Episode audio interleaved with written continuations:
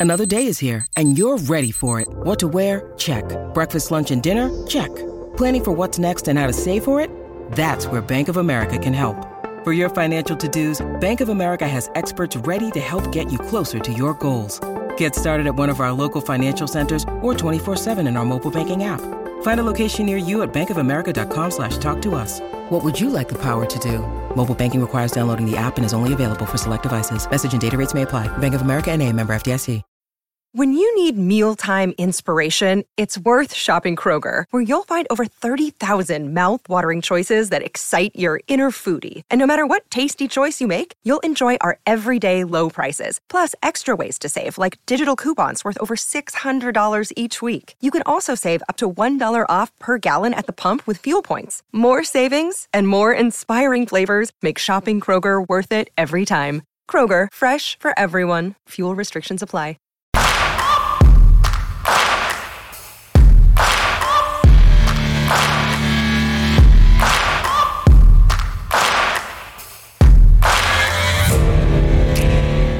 Pues bienvenidos a un capítulo más de Offsiders. Yo soy Mario Sanjurjo y aquí a mi derecha, como siempre, Miki Muñoz.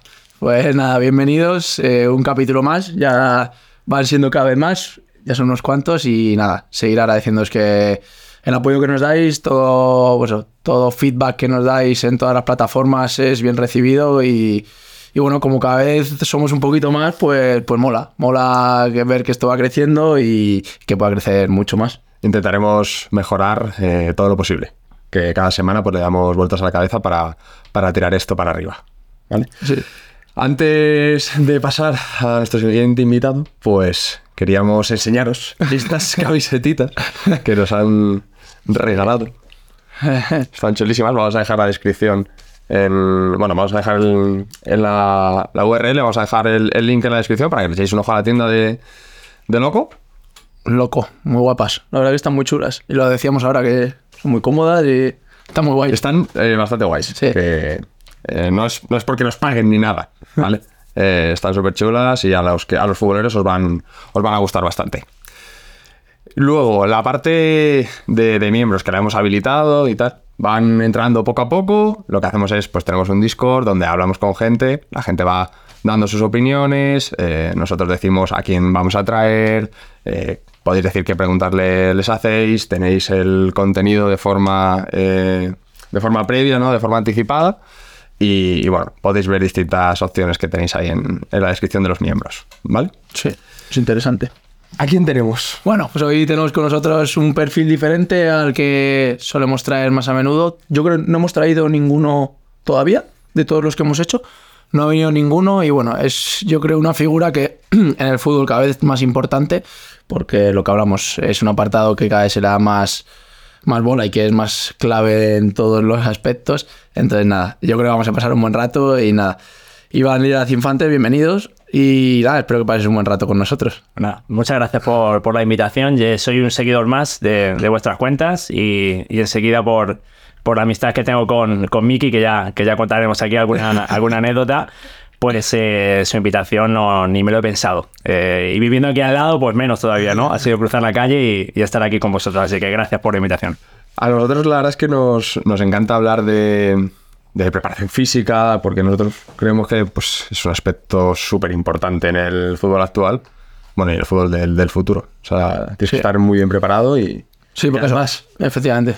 Iván es preparador físico y bueno, ha tocado un montón de equipos, ahora contará él, pero lo que habla Mariette que cada vez es más importante el apartado físico en el fútbol. eh, los que lo jugamos eh, nos damos cuenta de que o tienes buen físico o si no, el fútbol de hoy en día no, no tienes cabida. Así que bueno, saber un poquito más de ese, de ese mundillo, yo creo que puede venir bien y a la gente le puede gustar.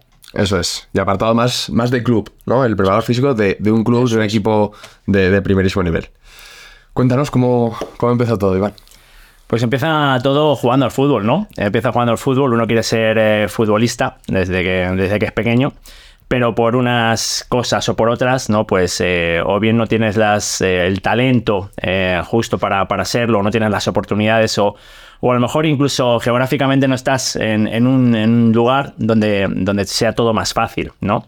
pues eh, acabo mi carrera como futbolista en, mi pueblo, en Arenas de San Pedro, y, y uno se va a estudiar a la universidad y, bueno, elige los estudios de, de educación física y te vas encontrando con la gente apropiada en, en la vida en la que te va dando oportunidades laborales. Eh, es así.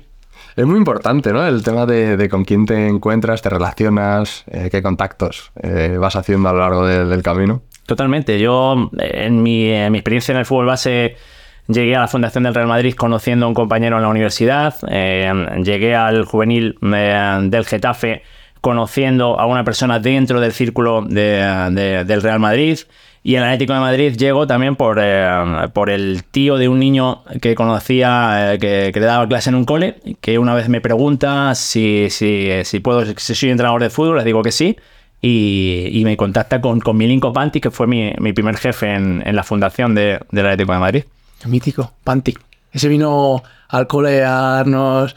Bueno, es que lo que decimos de que Iván y yo nos conocemos es porque era profesor también de mi colegio y vino Pantic a darnos una charla, me acuerdo.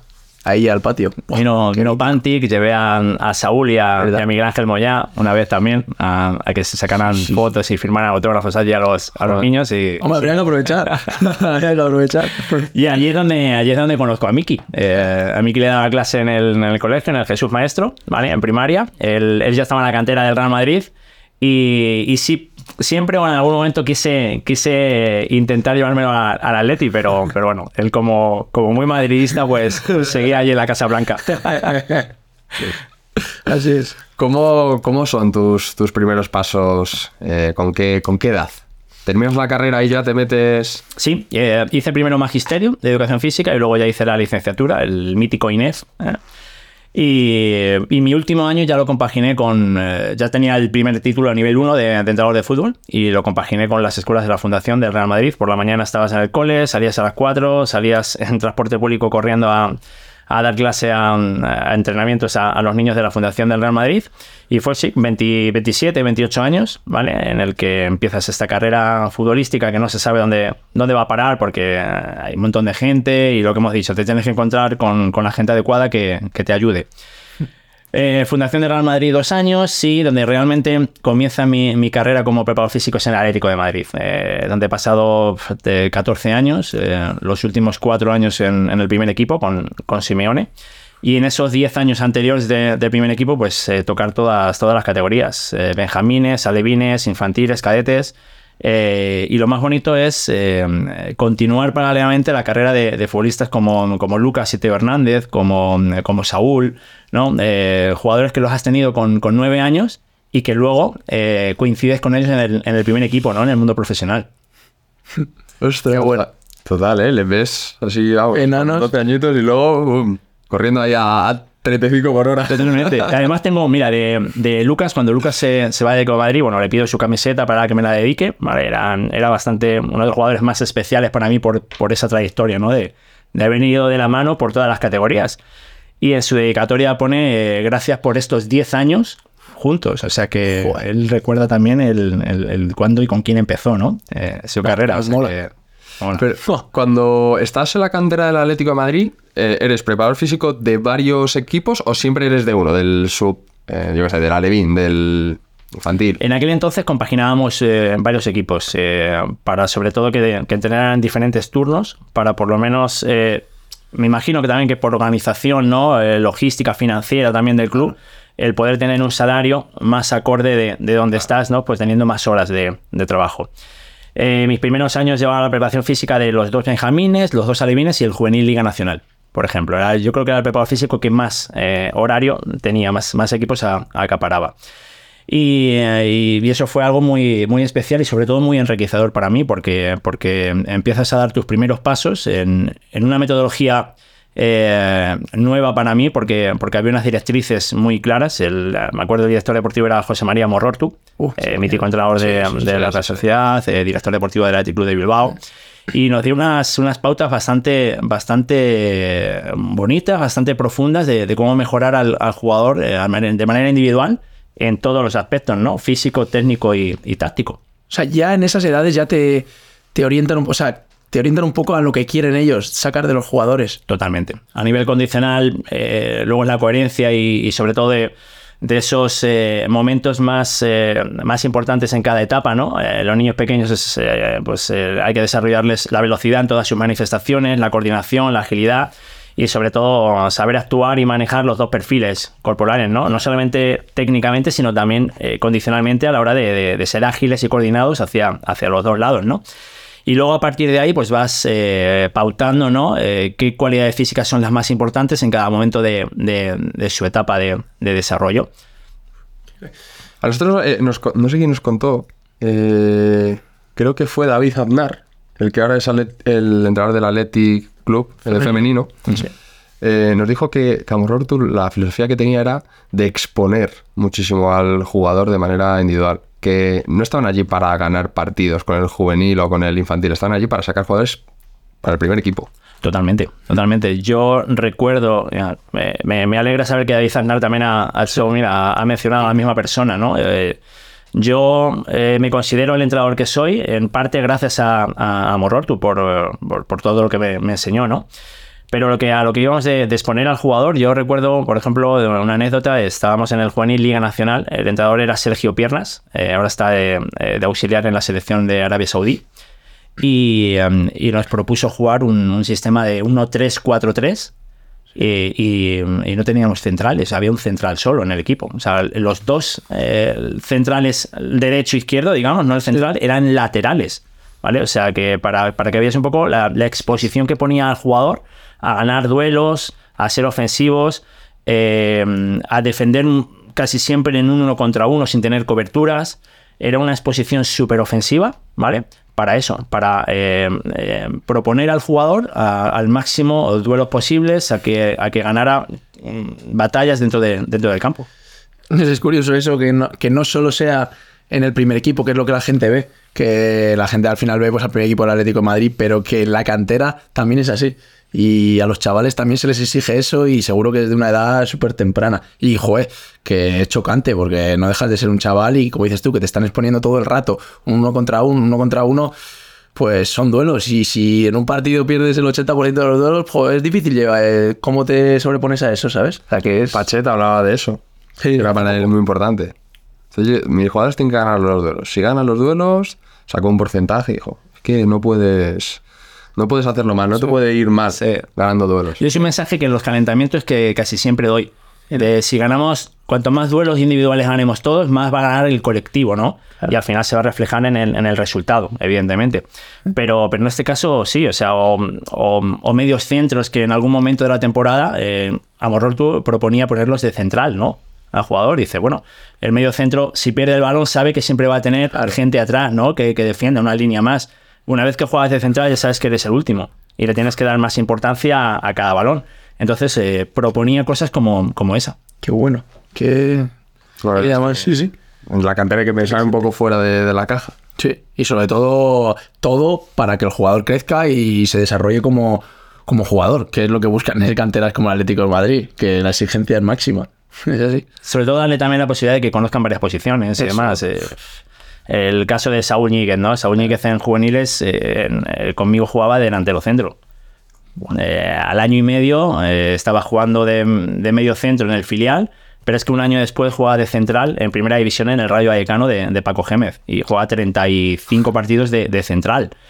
¿Vale? Ya ves. Luego lo hemos visto en el primer equipo de Atlético de Madrid jugando de lateral. De lateral, de, de todos. Esa polivalencia yo creo que, que al final eh, tienes que estar predispuesto, ¿no? Eh, Con talento como para saber jugar, pero, pero tienes que haberlo vivido Sí. y formado durante niño. Para, para que luego se dé en, en tu fase profesional y que, y que sepas manejar diferentes eh, posiciones en el campo.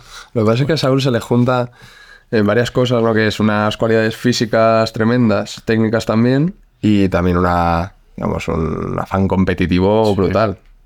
le, le puedes poner de lo que quieras realmente, ¿no? Y te va, te va a competir. Sí, pero hay muchos, hay muchos casos. ¿eh? Mario Hernández, que está en el Oviedo ahora, ¿no? Juega en el Rayo Vallecano. Sí, O sea, lateral. bueno, se ha lesionado, creo. Sí. creo que se lesionó hace poco y se lo escucha que, Sí. que se Pues. Mario, Mario era medio centro en infantiles, alevines, cadetes y luego empezó a jugar luego de central y bueno, ya las ha hecho un lateral. Así que es verdad que a lo mejor pues tus características morfológicas, ¿no? Te lleva, te lleva a jugar eh, por naturaleza en una posición u otra, ¿no?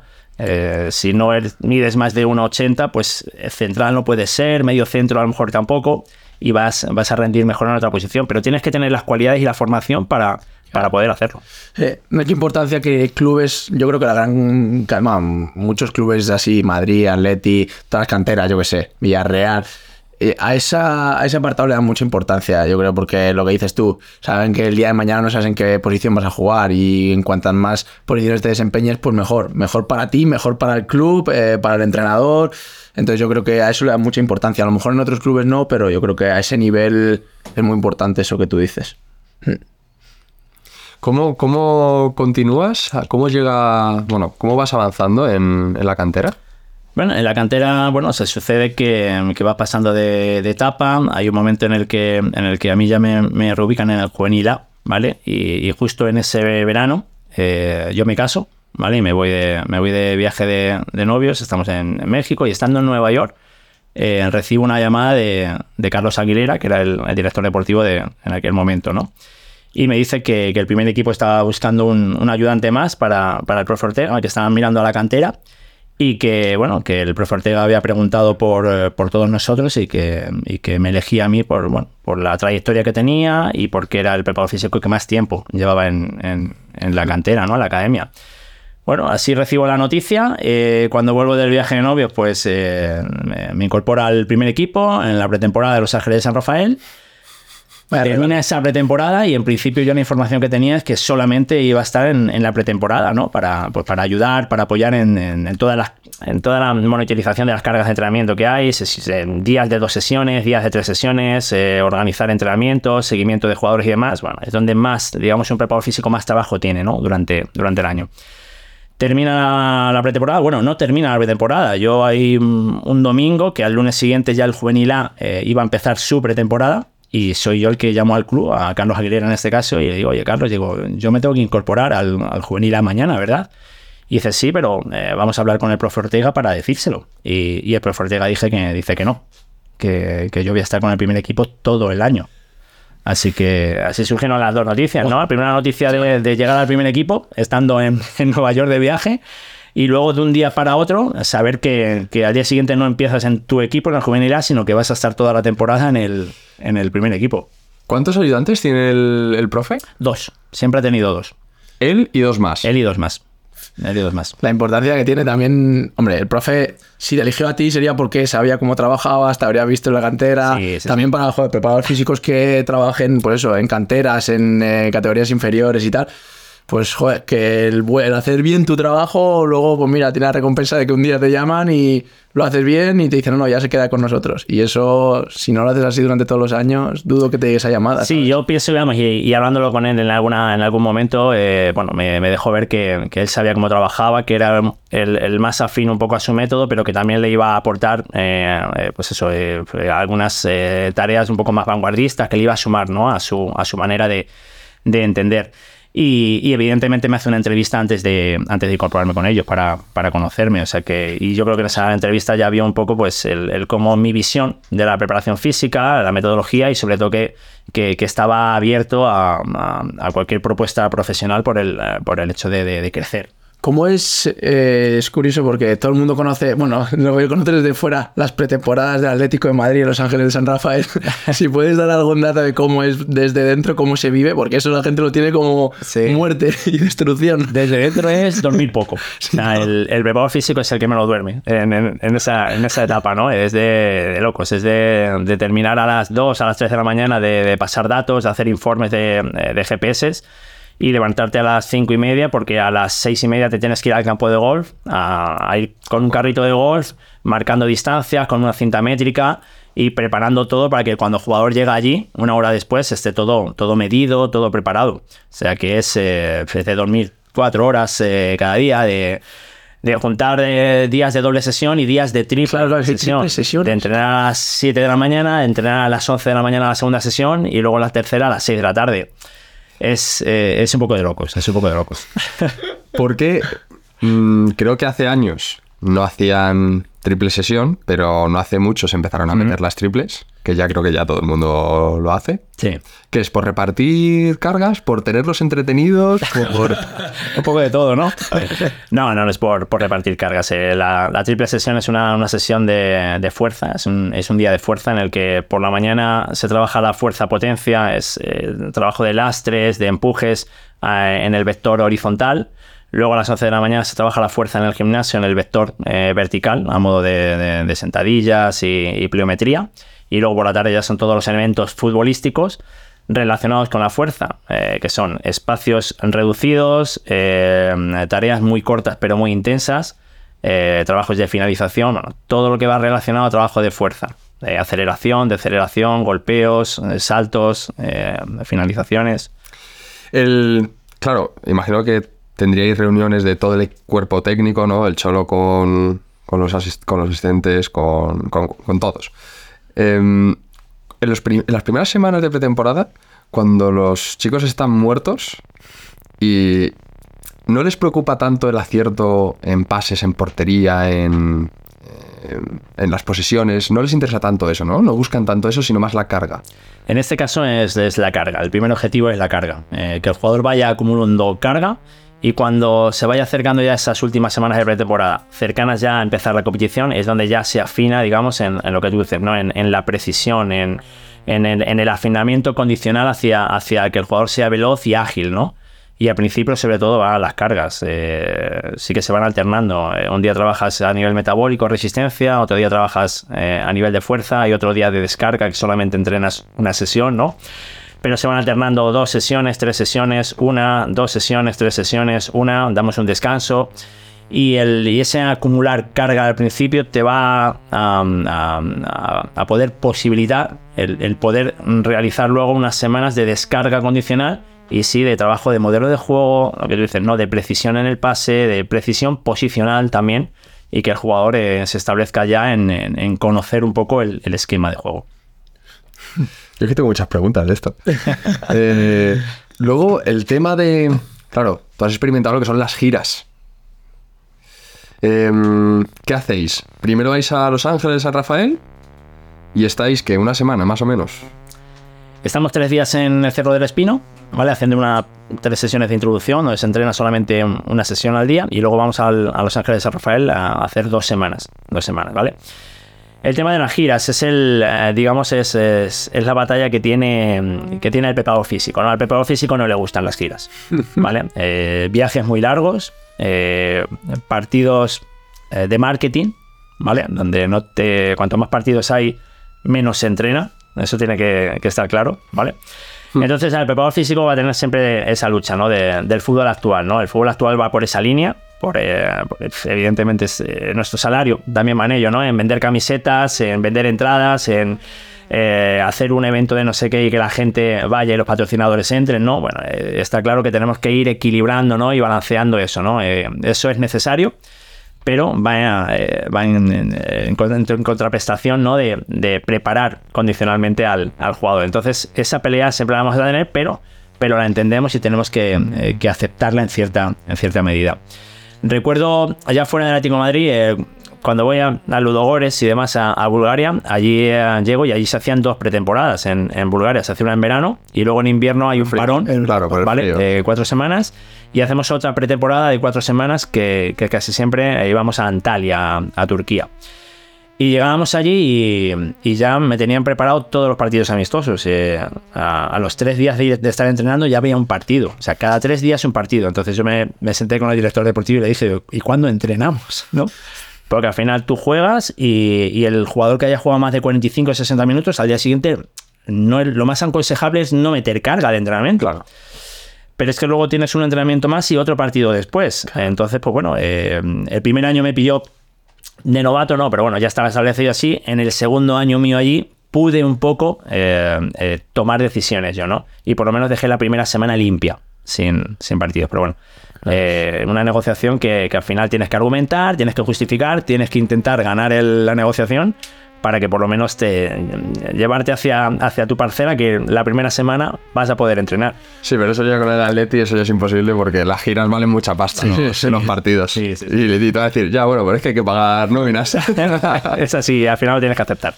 También es complicado. Ahora, bueno, ahora seguimos con la, con la historia, un poco la trayectoria y eso. Lo que comentabas ahora de lo del tema de los partidos, imagino que habiendo estado a ese nivel, pues con Atlético de Madrid o con cualquier equipo, equipos que juegan Champions, imagino que las semanas de domingo, miércoles, domingo, miércoles, como dices tú, es complicado gestionar eso porque no se entrena. Es que prácticamente los que juegan, a lo mejor los que juegan menos sí que entrenan algo más, pero uf, ¿qué, qué haces? ¿Qué puedes meter ahí en el apartado de preparación física? ¿Es darle continuidad o...? Son en estos casos donde, donde la pretemporada de este estilo está totalmente justificada, ¿no? Es donde se puede entrenar. Claro. Porque luego te encuentras que semanas limpias de sin partido entre semana, a lo mejor al año tienes cuatro, eh, no más. Y, y Hey, it's Kaylee Cuoco for Priceline. Ready to go to your happy place for a happy price? Well, why didn't you say so? Just download the Priceline app right now and save up to 60% on hotels. So, whether it's Cousin Kevin's Kazoo concert in Kansas City, go Kevin, or Becky's Bachelorette Bash in Bermuda, you never have to miss a trip ever again. So, download the Priceline app today. Your savings are waiting. Go to your happy place for a happy price. Go to your happy price, Priceline. Más si es un equipo que, que llega a finales, ¿no? Llega a finales de Champions, llega a finales de Copa, eh, se clasifica para Supercopa de, de España ahora, ¿no? Que, que se juega ahora en Arabia. Entonces, al final estás eh, muy, eh, está muy argumentado que en pretemporada trabajes de esa manera, ¿vale? Para que el jugador coja un, un- un perfil de acondicionamiento físico bueno que le permita luego mantenerlo con, con, con pequeñas activaciones, con, con pequeños estímulos durante, durante el año hablando con jugadores, no jugadores veteranos, ¿no? Eh, me acuerdo hablar con, con Godín, con Juan Fran, con Felipe Luis, con Gaby, ellos me decían, o sea, cuando había una semana larga, ellos como que estaban incómodos, ¿no? Ellos tienen ya su perfil condicional, ¿no? Y de, y de descanso y de, y de carga y de competición de domingo a miércoles. Ellos están para jugar, recuperar, activar y jugar. Y cuando tienen una semana limpia, no se sienten cómodos. Pero incluso la cabeza, seguro también, ¿no? Sí, a eh, se- seguramente que a nivel mental eh, rige todo lo demás, ¿no? Claro. Pero a nivel condicional ellos no se, no se sienten cómodos. Y es donde el preparador físico, digamos que, que volvemos a ser eh, importantes, ¿no? Y, y nos damos un poquito de protagonismo a la hora de marcar ciertos criterios de entrenamiento en los que puedes un poquito focalizar la mejora, ¿no? Pero incluso hay que tener cuidado, porque, porque claro, son jugadores que llevan habituados a una carga competitiva, pero no de entrenamiento, y a lo mejor entrenando mucho es perjudicial, ¿no? Entonces hay que, hay que afinar mucho en esas semanas, en esas semanas limpias, esas semanas largas. Siempre, siempre van con chalecos. Siempre.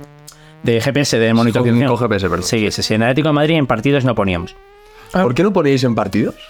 No, eh, por, en primer lugar, eh, eh, es, un, es un elemento incómodo. A mi, mi forma de ver, también el jugador lo percibe así. Entonces, preferimos cuantificar la carga semanal y saber que durante la semana estamos bien y que luego en competición eh, el resultado es el que manda. O sea, ¿de qué vale haber corrido mucho si has perdido?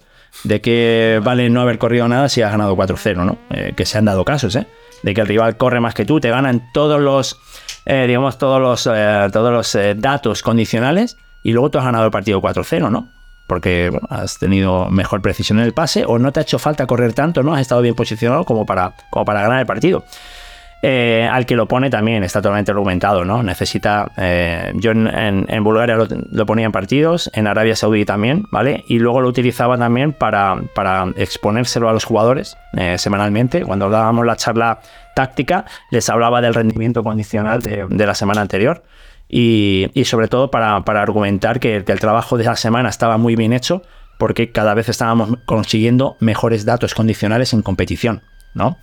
Entonces lo, lo utilicé para, en ese caso, por ejemplo. Y en Bulgaria también, desde, desde el club, desde, el- eh, desde la directiva, también querían eh, saber ese dato de rendimiento condicional de los jugadores, ¿vale? Y, y por lo tanto mandábamos un informe también al, al- al dueño y a, y a la directiva. Eh, ¿La directiva del Atlético de Madrid os pedían informes del rendimiento físico de los jugadores? No, que yo sepa no. Vale, vale. ¿vale? A lo mejor no tengo la información, pero que yo sepa no. Pero cada semana les habláis a los jugadores y decir, oye, mira, esto hiciste la semana pasada, esto tal. Eso sí lo hacíais. En el Atlético de Madrid, ya te digo, en competición no lo llevábamos, pero durante la semana eh, o, o nosotros mismos nos acercábamos al jugador o no, el jugador no lo demandaba. ¿vale? Fernando Torres, por ejemplo, es un jugador que sí que le interesaba bastante el, el dato condicional y demás. Bueno, por, yo creo que a lo mejor también mirando a su futuro ya, ¿no? A su, a su futuro actual, ¿no? De, como entrenador y demás.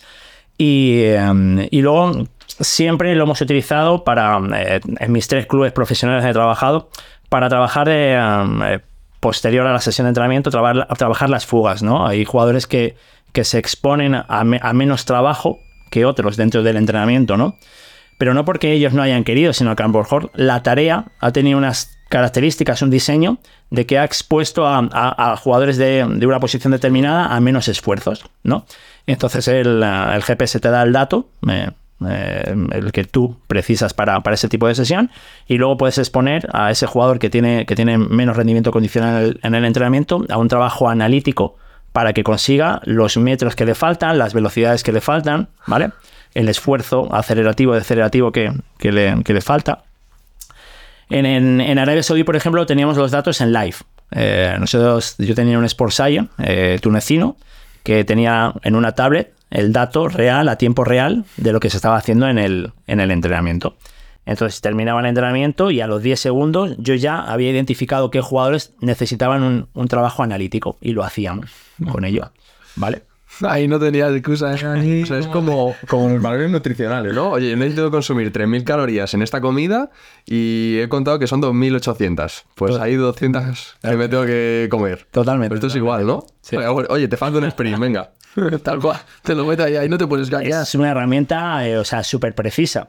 Porque, porque si tú has establecido unos objetivos y, y hay jugadores que se han quedado, al que, al que se ha quedado simplemente un 5, un 10% por debajo del objetivo, pues, pues no, les, no le vas a molestar, ¿no? Claro. Eh, o a exponer delante de los jugadores de, oye, este tiene que hacer un trabajo porque no lo ha hecho en el, en el juego reducido que hemos hecho, ¿no? Pero al que se queda un poco lejos o, o tiene una, una posición en el campo, ¿vale? Eh, por ejemplo, un lateral o un extremo necesitan eh, recorrer muchos metros a alta intensidad, porque son los jugadores que, que más metros hacen en un partido a, a más de 20 kilómetros por hora. Pues si en una tarea eh, ha sido muy estática para ellos, el diseño de la tarea ha sido muy estática para ellos, pues esos jugadores necesitan eh, ese estímulo para, para evidentemente, eh, mantener su, su desarrollo y su, y su rendimiento. Me parece curioso lo de la competición, macho. Yo no lo. El no ponerlos en competición, que tiene sus motivos, pero claro, como eh, al final el esfuerzo que haces también siempre, tanto a- con balón como sin balón, físico o no físico, en un entrenamiento que en un partido es diferente. El ritmo, todo. A ver, es verdad que también estamos hablando de primera división, que los entrenamientos también son exigentes al máximo y lo puedes controlar con eso. Pero me parece curioso que en un partido que al final te exigen, o sea, no es lo mismo a lo mejor para los jugadores del Atlético de Madrid estar entrenando entre ellos tal, que a lo mejor en el partido del fin de semana contra el Madrid, que la exigencia, el ritmo y todo te Sí, exige sí. el no coger datos. Hombre, me parece sí. curioso, no sé. Sí que es verdad que, que en, en estas competiciones como la Liga, la Champions y demás, tienes esos datos externos Claro. al GPS, ¿vale? Tienes Media Coach que te, que te Claro, da. te lo pilla. No son tan fiables como el llevar el dispositivo in situ, ¿vale? Pero son fiables porque al final es un, es un eh, te detecta eh, tridimensionalmente por tres cámaras y te va siguiendo por todo el campo, ¿no? Y, y te va a dar ese dato, ¿no? Claro. Eh, no te va a dar tantos datos como el GPS, ¿no? A nivel de acelerativo, decelerativo, pero te va a dar los más importantes, los metros por minuto, la distancia total, el- los metros que ha hecho en, en high speed run, en a, a más de 20 kilómetros por hora. Eh, y, Total. y ya está, ¿vale? Que son los, los cuatro, digamos, parámetros más importantes de, de rendimiento. Luego, pues bueno, aceleraciones, deceleraciones, cuántos metros ha hecho a sprint. Ah. Son, son datos más técnicos que luego no se trasladan a, a la metodología, ¿vale? Un GPS te da 200 datos, 200 métricas, pero al final te quedas con 8 o 10 que son las importantes, las que puedes, digamos, orientar hacia, hacia tu metodología de trabajo. Qué chulo. Y quería preguntar un poco también eh, cómo es la metodología del profe Ortega. Porque eh, me parece curioso eh, cómo se ha mantenido a lo largo de- del tiempo, eh, los rendimientos que ha sacado también. Evidentemente hay jugadores con mucha calidad, ¿no? Pero calidad también y talento físico. Em, a mí me da la sensación de que puede parecer una persona como muy... muy enmarcado en una metodología Muy tradicional. muy tradicional. Sí. ¿Vale? Muy tradicional. Pero no sé si tú me puedes aportar un poco más de luz y decir, pues no, el- le damos mucha importancia al tema científico, estamos todo el rato formándonos, ¿cómo es eso? Al tema científico se le da mucha importancia, porque hay, hay parámetros que se miden por todos los lados, tanto en el campo como, como en el gimnasio a, a modo de, de- de encoders, de, de medir la velocidad de ejecución de las, de las tareas, eh, a nivel pliométrico, de estar haciendo métricas pliométricas, de saltabilidad y demás. De tradicional, eh, al final es un poco justificar, ¿no? Eso es decir, yo, yo lo justifico y lo, argumento de la, de la siguiente manera. Uno es tradicional cuando evidentemente lleva 40 años trabajando en la profesión, ¿vale? Y, y le ha ido bien.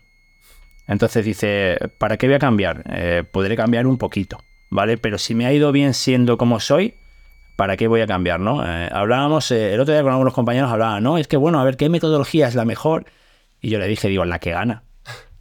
La que gana partidos, la que gana competiciones, la que gana títulos, es la mejor metodología, ¿vale?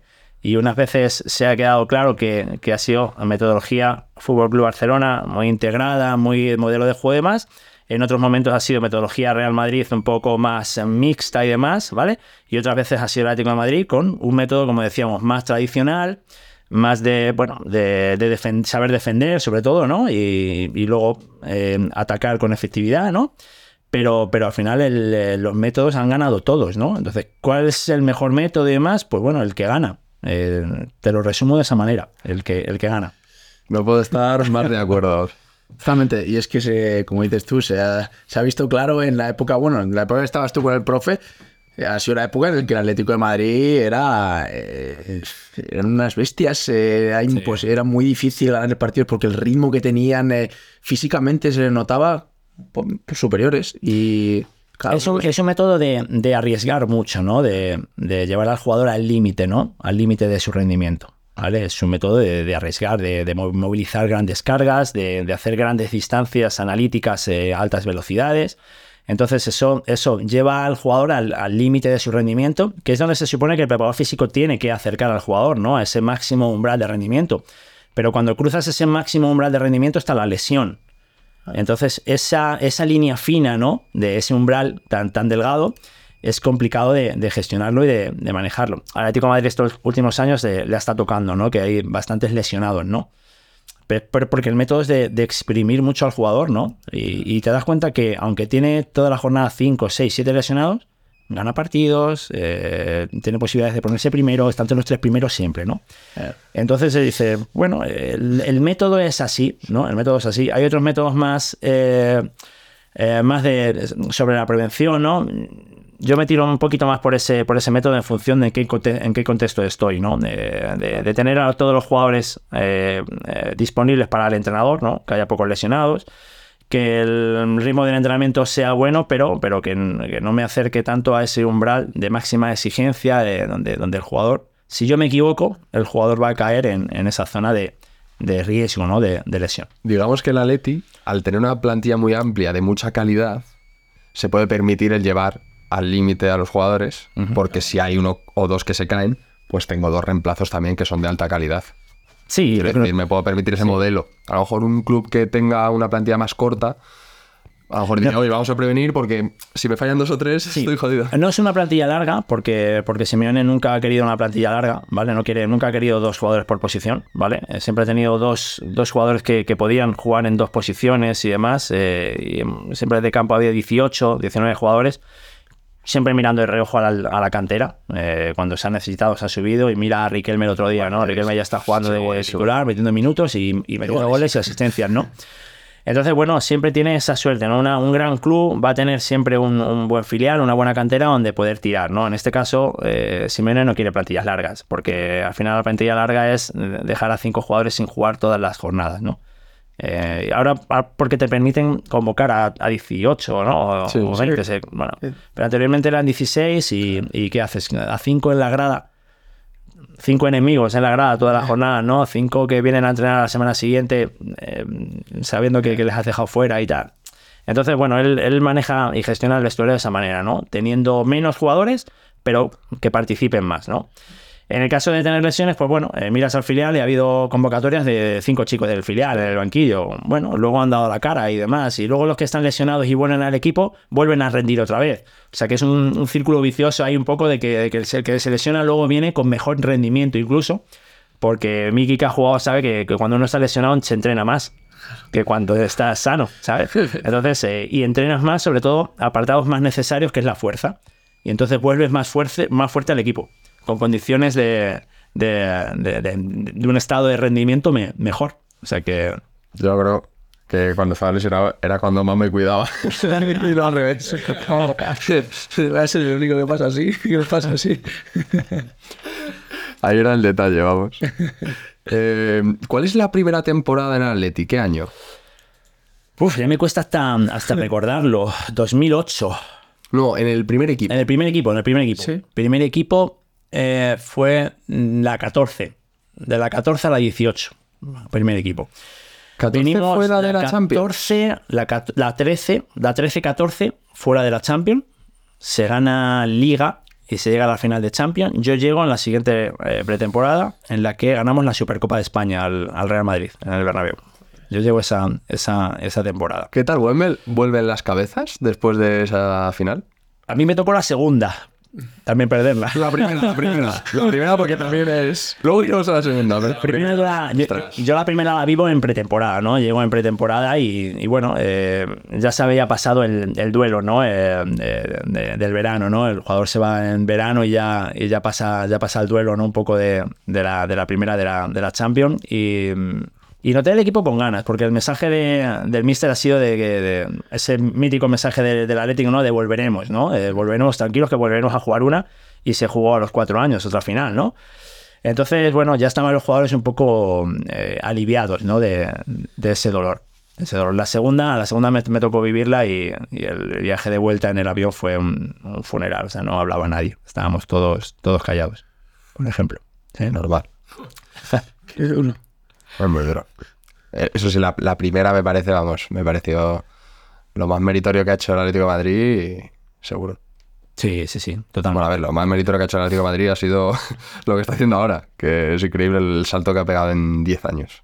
O sea, es increíble, nadie Sí. ha hecho algo así, yo creo. No, no, no, no, no, ni, ni nadie lo hará. A base de ganárselo, ¿eh? no de pagarlo. A base de ganárselo. Sí, bueno, también ha habido también grandes fichajes y grandes inversiones también, ¿no? Pero es que se ha combinado muy bien el, el- jugador que, eh, que se mantenía en el club con ese jugador que algunas veces se ha acertado y otras veces no, que venía, que venía nuevo, ¿no? Sí que es verdad que, mm, que para eso Simeone siempre ha tenido la, última palabra de- del fichaje y demás y, y- él sabía lo que quería para su estilo de juego y, y- el club se lo, ha hecho, se lo ha hecho traer. O sea que la combinación ha sido perfecta de, de lo que uno necesitaba y lo que, y lo que el club podía, podía fichar. Y por eso llevan tantos años. Y lleva Simeone tantos años en el Atleti. Y, creo que estaba negociando su renovación ahora también, tres años más, creo. O sea que, bueno, es, es un matrimonio. Será duro cuando, cuando se vaya a ser ah, chocante. No se va a ir. No sé, ya os tendrá que ir a algún momento, ¿no? Fallecerá en el banquillo. Que, vamos. No sé, pero bueno, el profe Ortega está ya, mm, mm, para jubilarse ya. Que deje sitio también a los jóvenes. El profe Ortega tiene, llegó con el- que también con el Cholo o cuánto tiempo lleva. Claro, claro, el profe Ortega llega con el solo, ¿vale? Pero anteriormente tuvo dos etapas en, en el Atlético de Madrid. Estuvo con, eh, con Marcos Alonso, eh, no sé en qué temporadas, y con Manzano. Y con Manzano. Ostras. Claro, estuvo con Gregorio Manzano también en, en su, Joder. primera, en su primera etapa. Menudo matrimonio tiene ahí. Sí, sí, la verdad. Y, y claro, creo sí recordar que, que tuvo a Simeone de, de jugador, claro. Sí, sí. Qué bueno. ¿Cómo esa primera temporada? ¿Tú, ¿Cómo era tu, tu motivación, tus ganas? Eso, vamos, al principio tenía que ser. Fe, te comes el mundo, ¿no? Ah, sí, eso es. Eh, Yo me acuerdo de que ya luego ya, claro, eh, me dijeron, no tienes que hacerlo, me dijeron, pero yo me iba, eh, me iba a casa o, o después de entrenar, antes de, de irme para casa, yo en un cuaderno copiaba, copiaba las sesiones de entrenamiento, ¿no? Ya se ha hecho esto, se ha- el objetivo era este, eh, luego la parte táctica ha sido así, ¿no? Pero yo llevaba un diario eh, copiando todas las sesiones de entrenamiento que se supone, y claro, y era así, eh, yo intervenía, ¿no? Pero, pero quería tener, ¿no? Cada, cada detalle, cada apuntado y demás, eh, a modo de, de aprendizaje. De aprendizaje. Mi primer año en el, en el fútbol profesional, eh, voy a llevarme todo lo que pueda, ¿no? Todo lo que pueda. Joder, pero es que menudo fútbol profesional. Que, es que es el, Todo es el Atlético de Madrid. Es que. Atlético de Madrid, claro, último top. campeón de liga Claro. y finalista de Champions, De Champions. ¿no? Ese es el Atlético de Madrid al que yo llego. Top mundial. Digo, es, y- es un equipo top Claro, 3. digo, ¿Yo qué puedo aportar aquí para que este equipo mejore, ¿no? O, o aportar mi granito de arena. Si ya gana la liga, ha llegado a la final de Champions, digo, ¿qué más, no? Podemos hacer, ¿no?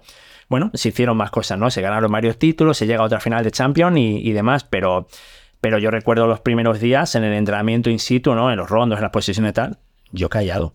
Yo parecía un cono. allí, he colocado todo con el profesor Ortega, tal, no sé qué, tal, sí, bueno. Pero luego a la hora de, de- de dar instrucciones, estaba callado. Y a, la- a los cuatro días eh, es el propio Simeone el que me dice, dice, "eh, se te tiene que oír en el entrenamiento. digo, ya, pero bueno, estoy guardando un poco el respeto y tal. dice, no, no, no, tú tienes que hablar igual que el profe, igual que yo, tal.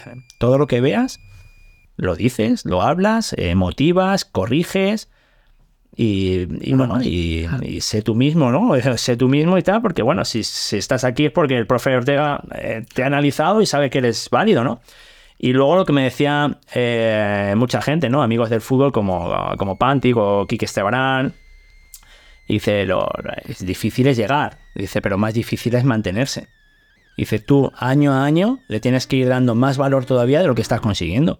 Porque si en el caso de que no sirvieras para nada o no les aportaras nada, la puerta por nada has entrado, es de salida también, ¿eh? Igual de sí, sí. vuelves otra vez a la cantera y ya está, ¿no?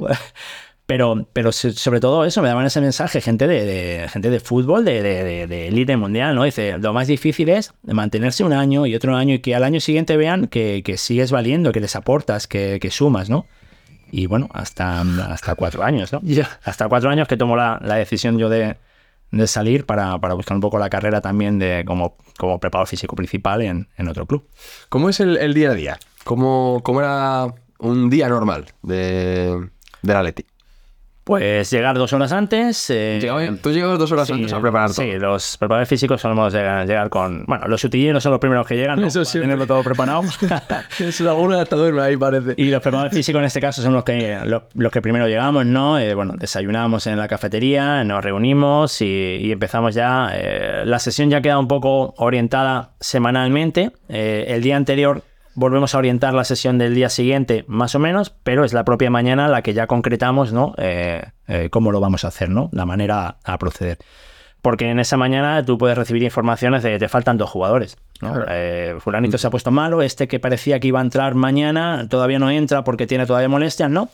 Entonces, pues bueno, de- afinamos esas cosas, ¿no? El número de jugadores y sobre todo, pues eh, en función del número de jugadores, el tipo de tarea, ¿no? En función de- del número de, de jugadores. Eh, faltan jugadores, en, en mi caso, una de mis funciones era eh, comunicarme con el, con el fútbol base por si necesitábamos al jugador, algún jugador de- del filial o del juvenil A para completar la, la las tareas, la sesión. En algunos casos eran eh, jugadores bueno, elegidos a, dedo, otras veces no. Cuando eran elegidos a dedos era el, propio Semeno que me decía, recuerdo de la semana que viene de, de este chico, que vuelva, que vuelva hoy, eh, o un lateral izquierdo, ¿vale? Para, para hacer eh, tal tarea. Entonces, bueno, era yo un poco el, el- hilo conductor para, para hacer esa petición. Vamos al campo, eh, montamos, ya nos hemos reunido previamente también con los entrenadores para explicar un poco la manera de proceder de, de los objetivos condicionales y cómo vamos a, a engancharlo con el, con el tiempo que hay de tareas tácticas. Bueno, se entrena, se ponen los GPS, se entrenan, se termina el entrenamiento, se recoge los GPS, se descarga, se hace un- una primera descarga de datos en bruto, luego se hace un informe a nivel colectivo y también analizamos si a nivel individual ha habido fugas, como decíamos, o ha habido algún algún dato eh, significativo que, eh, que nos proporciona algún tipo de, de información. Eh, por ejemplo, el GPS tiene un, un, un dato, un parámetro que es de desbalance, es cómo piso de fuerte con pierna derecha y cómo piso de fuerza- fuerte con pierna izquierda. Es, es un péndulo. Eso ¿vale? tiene- ¿qué, qué lo El tiene? GPS. ¿El, el GPS tiene eso? GPS tiene, tiene ese dato, ¿no? Tiene un, un dato de péndulo, de, de oscilación eh, lateral. Entonces, eh, ¿cómo se interpreta eso? Pues si un jugador eh, de manera histórica siempre ha pisado más fuerte con su pierna derecha, si llega un momento que no solamente un día, pero dos, tres días empieza a pisar más fuerte con su pierna izquierda, es porque a lo mejor tiene alguna molestia en su pierna derecha.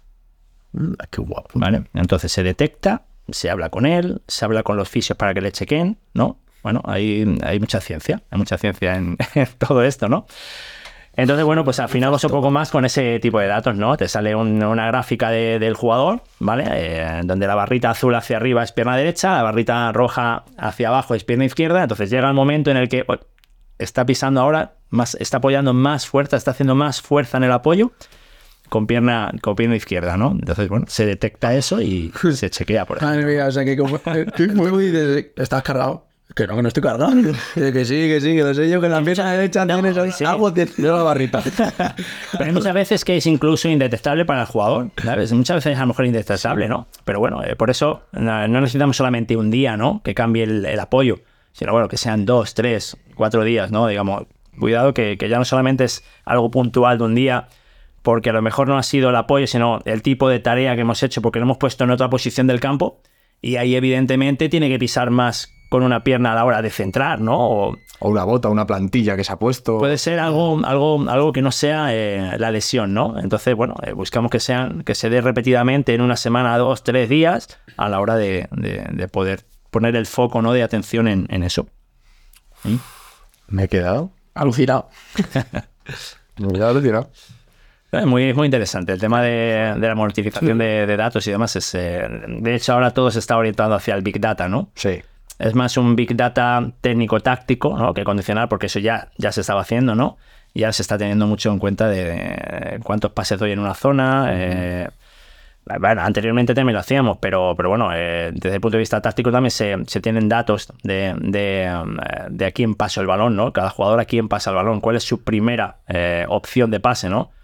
En el Barça detectamos que, que Busquets y Messi era la asociación que más se daba, por ejemplo. Entonces, a la hora de entrenar lo tienes en cuenta. Eran los jugadores que más se pasaban la pelota. Era la, la asociación que más se repetía en el, en el Barcelona de, de, de Busquets.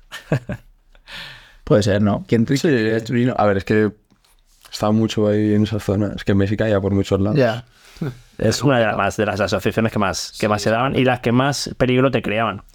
Porque ese, ese pase te va a romper líneas siempre. Ya, justo. Ese pase vertical que With threats to our nation waiting around every corner, adaptability is more important than ever. When conditions change without notice, quick strategic thinking is crucial. And with obstacles consistently impending, determination is essential in overcoming them. It's this willingness, decisiveness, and resilience that sets Marines apart. With our fighting spirit, we don't just fight battles, we win them. Marines are the constant our nation counts on to fight the unknown. And through adaptable problem solving, we do just that. Learn more at marines.com. Eso no va a ser te rompe, horizontal. Claro. Claro. Evidentemente el pase horizontal a lo mejor es entre centrales, por ejemplo, que más se da si circulas mucho, ¿no? El balón de un lado a otro. Pero el pase vertical es el que es el más dañino, ¿no? El, el más peligroso. La, el- la asociación que más peligro hacía en el Barça, sin ninguna duda, ha sido la de eh, Messi y Jordi Alba. ¿eh? Ese pase que hablábamos con Laure el otro día, esa sí que ha sido la que más daño ha hecho. También.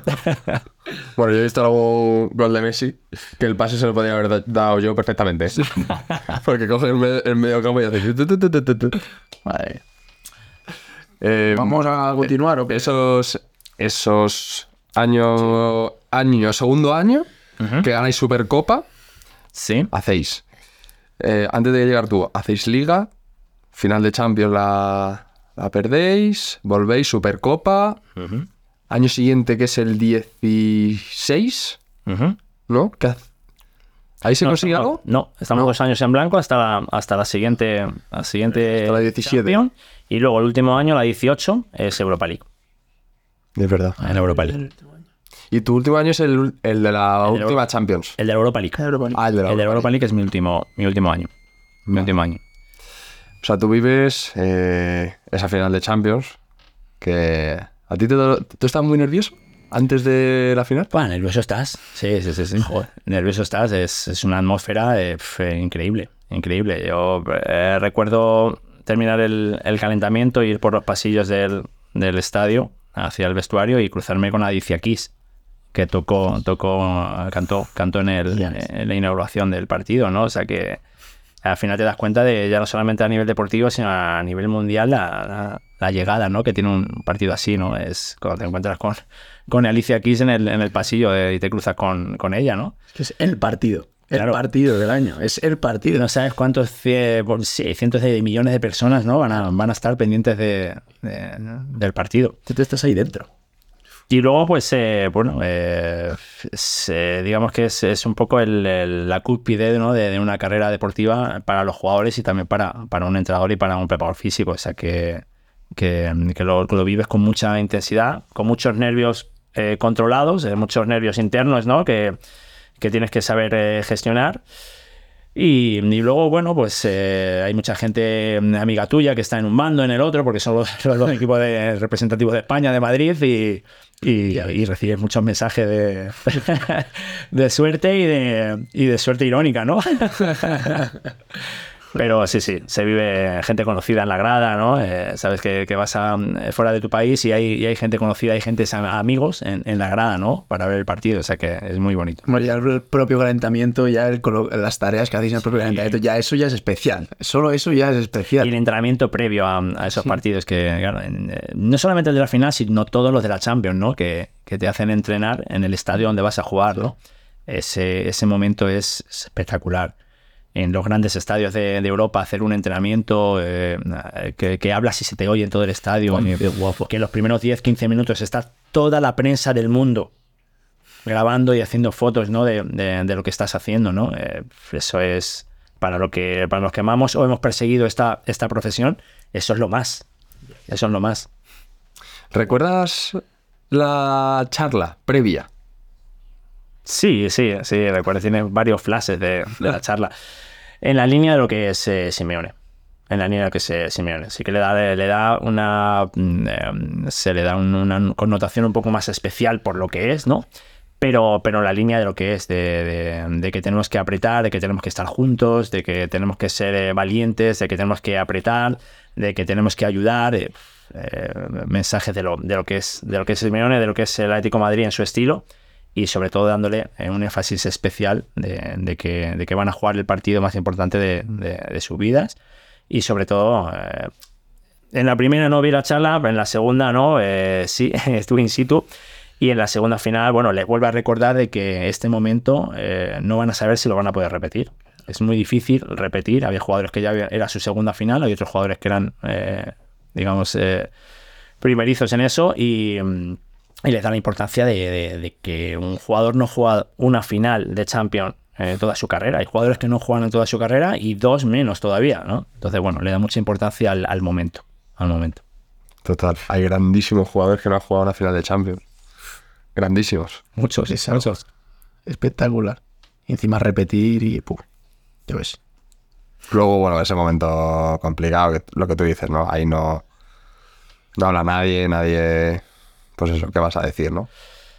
se pierde y, y al final te das cuenta el- también esa la competencia entre aficiones, ¿no? Eh, que el Atlético de Madrid pierde y, y la afición del Atlético de Madrid es la que más se le oye cantar, ¿no? Eh, eh, tanto en una final como, como en la segunda, ¿no? Eh, donde la gente llorando, ¿no? Cantaba de, de felicidad, ¿no? Eh, cuando uno canta, canta porque está contento, ¿no? Porque, porque está triste, ¿no?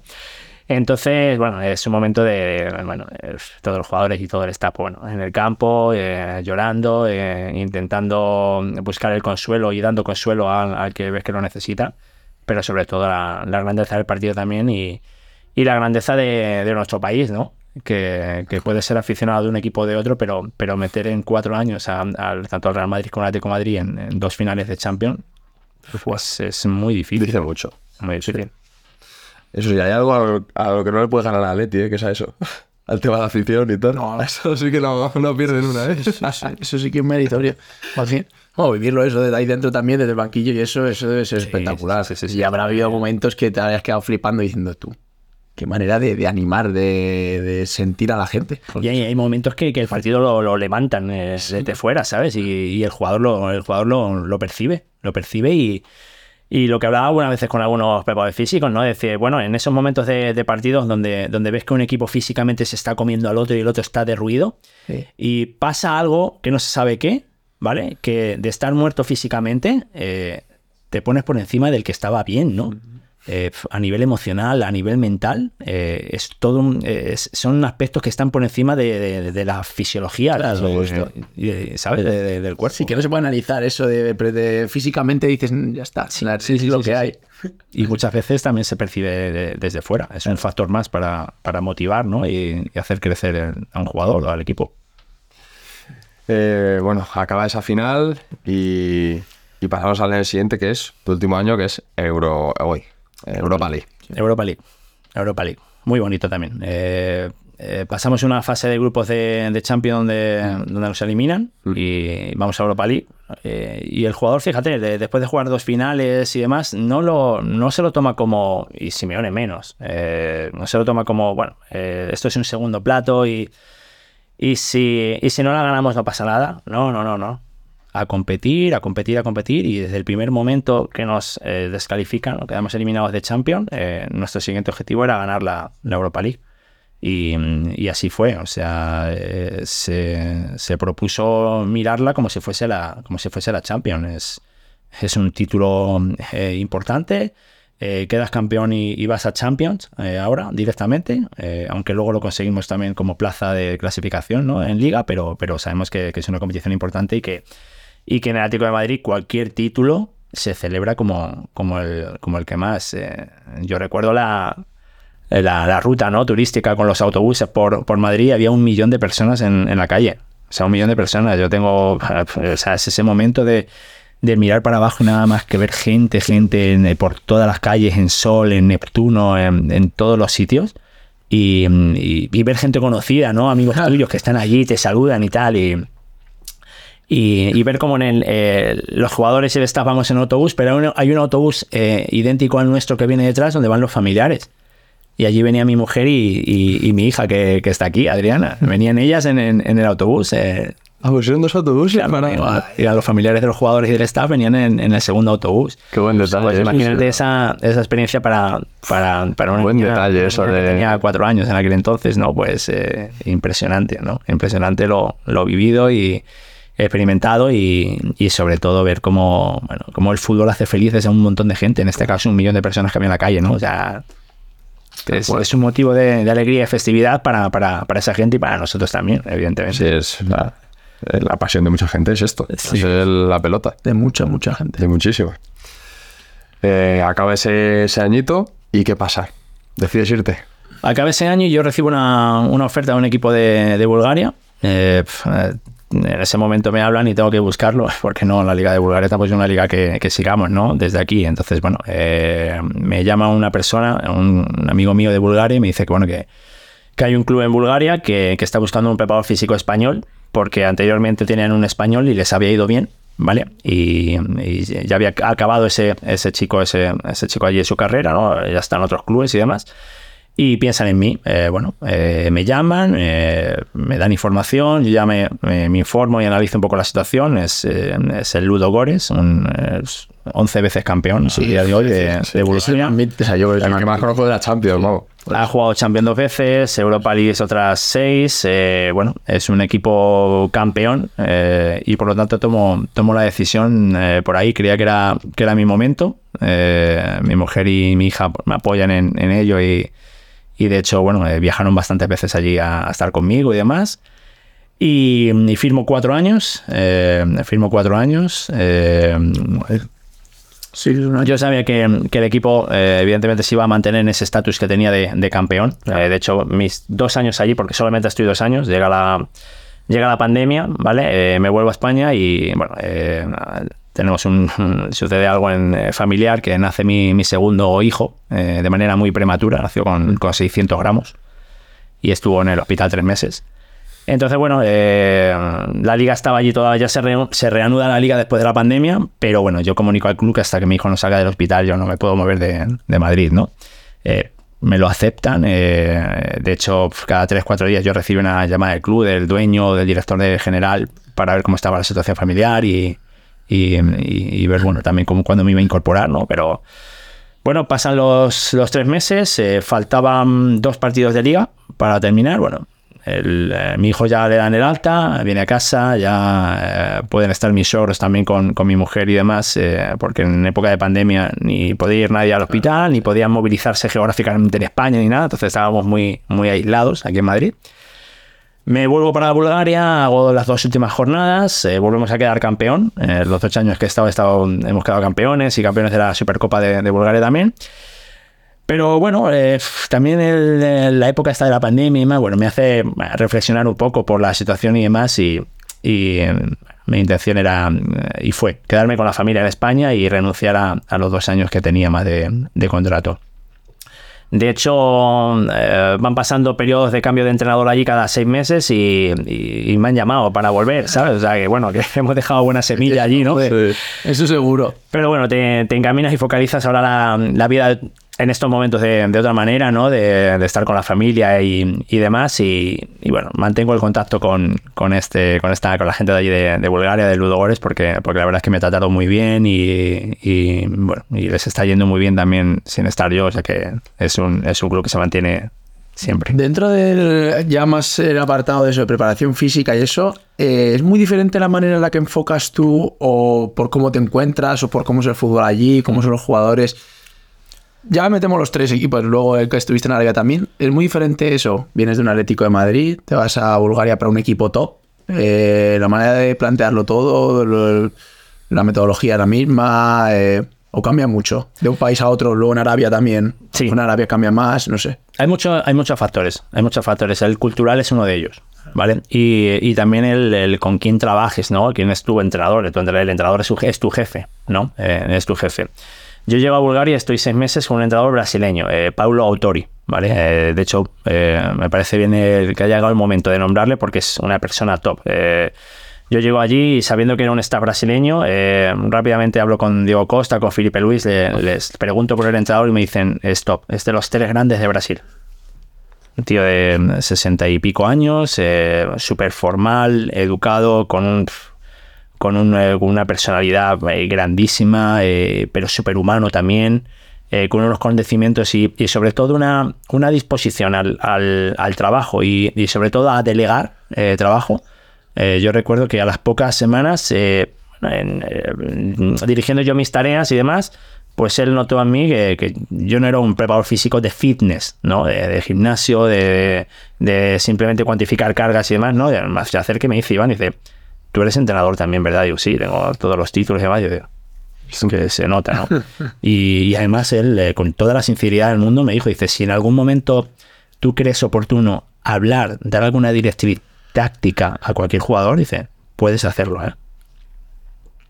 O sea, eso, ah, claro, es que te- cualquiera. te lo, te lo, ahora lo piensas, ¿no? Al paso del tiempo y tal, y esta persona, las dos semanas, ¿qué, necesidad tendría, ¿no? De, de al preparador físico español que no de su staff, ¿no? Integrarle tan rápido, ¿no? Bueno, por el beneficio colectivo, pero también por, por, por, bueno, por la conexión, ¿no? Personal entre, entre él y yo, ¿no? Espectacular, espectacular. Bien, es un entrenador que, que dejaba un poco que, que el preparador físico propusiera eh, trabajos y bueno, él iba diciendo sí o no eh, a, lo que, a lo que se hacía, ¿no? Luego me toca entrenar con eh, entrenadores búlgaros eh, y un checo también, ¿vale? Un checo que, que había sido seleccionador de la República Checa en varias épocas y tal, bueno. ¿Pero todo esto dónde? En, En el Ludogorets, en el Ludogorets, ¿vale? En- Vale, vale. en Bulgaria. Eh, totalmente distinto. O sea, para ellos, eh, esa Europa del Este, yo, yo, yo llego a determinar que en Europa hay una línea, ¿vale? Por la mitad. y todo lo que está en el oeste tiene un sentido cultural y todo lo que está en el este tiene, tiene otro, otro sentido cultural, ¿no? Entonces ellos por cultura eh, ven que el preparador físico es un preparador físico de fitness, de gimnasio, de gimnasio y de correr. ¿Vale? Entonces, claro, eh, sí que es verdad que yo- yo- mi metodología es de de hacer ciertas tareas orientadas a eso, ¿no? A lo analítico y tal, pero hay otras muchas que consigo los objetivos por mediación de circuitos técnicos, posesiones, eh, rondas diferentes y demás, ¿no? No les callo. Eso no lo conciben mucho, ¿no? Nah, eh, bueno, entonces, bueno, eh, al principio... Pero ponle una más. ¿Dónde está el disco? ¿Dónde está, dónde está el Y vamos a conducir el, el balón de esta manera. Sí, pero si vas fotos cuernas en cada mano, está bien. ¿no? Entonces, bueno, eh, la primera impresión fue un poco chocante para ellos, ¿vale? Eh, algunos eh, rápidamente eh, percibieron que, la manera era correcta, vanguardista y era lo que se llevaba en la Europa del, del oeste, ¿vale? En las grandes ligas. Y otros eran más reacios a, bueno, yo he hecho toda la vida esto y me ha ido bien, ¿por qué voy a hacer cosas novedosas? ¿No?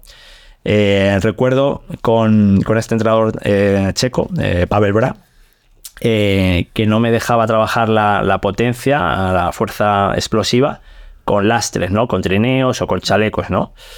Él me justifica y me argumenta que, que trabajar con lastres, con chalecos o con trineos hace lento al jugador, ¿no? Entonces, bueno, yo le argumento científicamente y le saco un artículo científico donde se cogen a dos muestras de jugadores, unos trabajan la velocidad sin eh, peso añadido y otros con lastres o, o peso añadido. Y al final, llevando una metodología eh, ordenada, eh, se hace ver que, el que el jugador que ha trabajado con pesos adicionales ha ganado más velocidad que el que ha trabajado velocidad sin peso, ¿no? Bueno, él lo ve tal en inglés, el traductor traduciendo y tal. Y bueno, me, dejó los folios, ¿no? El que se, se imprimía encima de la mesa y me dijo, eh, me da igual lo que diga esto, que, que yo Claro. no quiero trabajar así. Sí. Bueno, pues te adaptas, ¿no? Ya. Te adaptas. Y, y de ahí, ¿cómo es lo de lo que ha comentado Miki? Que te vas a, a Arabia, ¿no? Claro, yo llego de. mm, Claro, se interrumpe mi, eh, mi contrato allí en, en el Ludogorets en Bulgaria por, eh, por el nacimiento de mi hijo y sus, sus condiciones y demás. eh, bueno, que, que está muy bien, está sano y demás ahora, pero bueno, ya se ha tomado una decisión y tal, ¿vale? Eh, llego a Madrid, eh, el, el entorno del Atlético de Madrid eh, se entera de lo sucedido a nivel personal con mi hijo y me empiezan a llamar, ¿no? Eh, personales de di- directores de, de la cantera, entrenadores y demás. Y me preguntan, ¿y entonces qué vas a hacer? Y tal, digo, no, no, no, vuelvo a Bulgaria, me quedo aquí, mi hijo tal, no sé qué. Bueno, y hay un, un director y un entrenador que me dice, bueno, dice, ¿te gustaría volver al club, al Atlético de Madrid? Digo, pues sí, pero bueno, yo tampoco he hecho nada por tal, ¿no? Bueno, ha sido todo muy repentino. Eh, mi pensamiento estaba en, en- en- en mi hijo, en la familia y tal, y no, no pensaba nada más. Y me proponen eh, firmar por el Atlético de Madrid femenino. ¿Vale? Estoy un- esa temporada en, el Atlético de Madrid femenino, interrumpida varias veces por eh, positivos de COVID y demás. Bueno, todo ese todos, eh, que se iba interrumpiendo por todos los lados, ¿no? Y em, fue una, una temporada muy dificultosa, por eso también, ¿vale? También por em, el tipo de, de gestión de, de fichaje y demás. ¿no? ¿Quién era el míster? El míster era eh, Daniel González los primeros seis meses y José Luis Sánchez Vera los, eh, la, la segunda parte de la de temporada. Actualmente está en el Levante femenino, ahora José Luis. Bueno, igual, eh, otra temporada con dos entrenadores diferentes, eh, eh, dificultosa por el COVID, por eh, jugadores también que, que venían de lesión y no teníamos toda la plantilla al completo nunca. bueno, jugadores que vinieron, muchas jugadoras extranjeras también se ficharon, se ficharon pocas jugadoras nacionales. Las extranjeras se les, se les, bueno, se les acortaba mucho el tiempo de adaptación para, para la competencia. En Liga, bueno, eh, quedamos terceras, si no creo recordar mal, eh, para, pero bueno, en, en la Supercopa de España ganamos la Supercopa de España, ¿no? ganamos al Barcelona en la final, un Barcelona que llevaba Sí, estelar, sí, sí. cuatro o cinco años sin perder un partido, ni de Liga, ni de Copa, ni de Supercopa, ni de Champions. Bueno, le ganamos la, la final al Barcelona en la Supercopa eh, de España femenina, teniendo, creo que teníamos cinco bajas titulares de COVID, con COVID. O sea, eh, cinco jugadoras que presumiblemente iban a ser titulares en, en ese partido, bueno, pues eh, estaban en sus casas con, con el virus, ¿no? Mérito. Y pff, mérito total. O sea, eh, yo recuerdo a jugadoras del Barça que me vinieron a darnos la enhorabuena eh, por, por, por cómo habíamos ganado, ¿no? Por esa situación tan, tan, tan crítica que había de, de no tener jugadoras para jugar prácticamente, a ganar una, una final de a- a- a cual- cualquier final al Barcelona, ¿eh? a ese Barcelona eh, estelar. Así que ahí, fíjate, me, y me, me llamaron compañeros y colegas de tal, y dices, bueno, yo creo que es el, el único preparador físico en España que tiene la Supercopa masculina y la Supercopa femenina. Digo, Puede ser. digo, pues yo creo que, yo creo que puede ser, ¿eh? Porque, Muy seguro. Porque ese salto de, de estar en el masculino, ir al femenino y demás, eh, eh, rara, rara vez se, se ve, ¿no? Y, y ahí paso, paso esta, esta temporada, la verdad, de mucho aprendizaje. De mucho aprendizaje. Es eh, un vestuario de chicas a nivel eh, emocional, psicológico, es, es, es diferente de gestionar.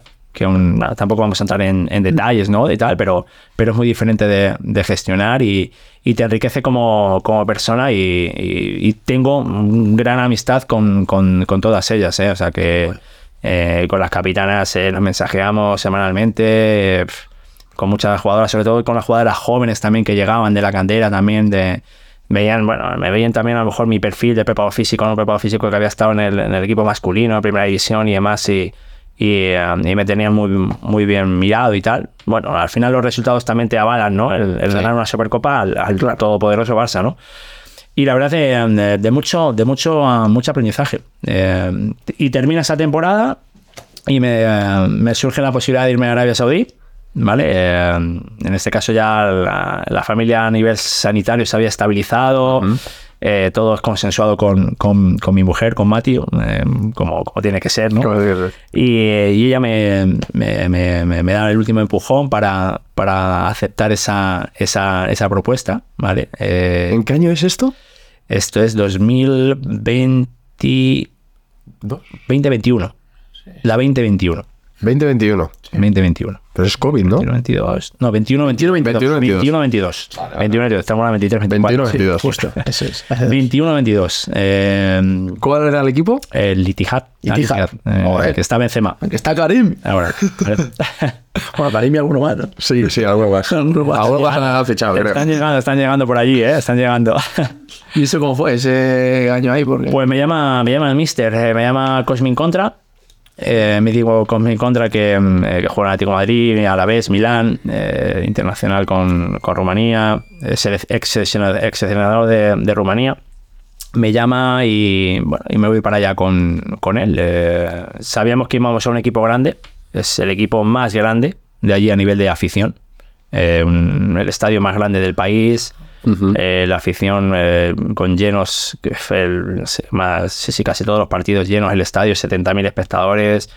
Todas las semanas hacen tifos, eh, bengalas y tal. O sea, todos los- todos los partidos se viven como, como una final o un derbi o un clásico, ¿no?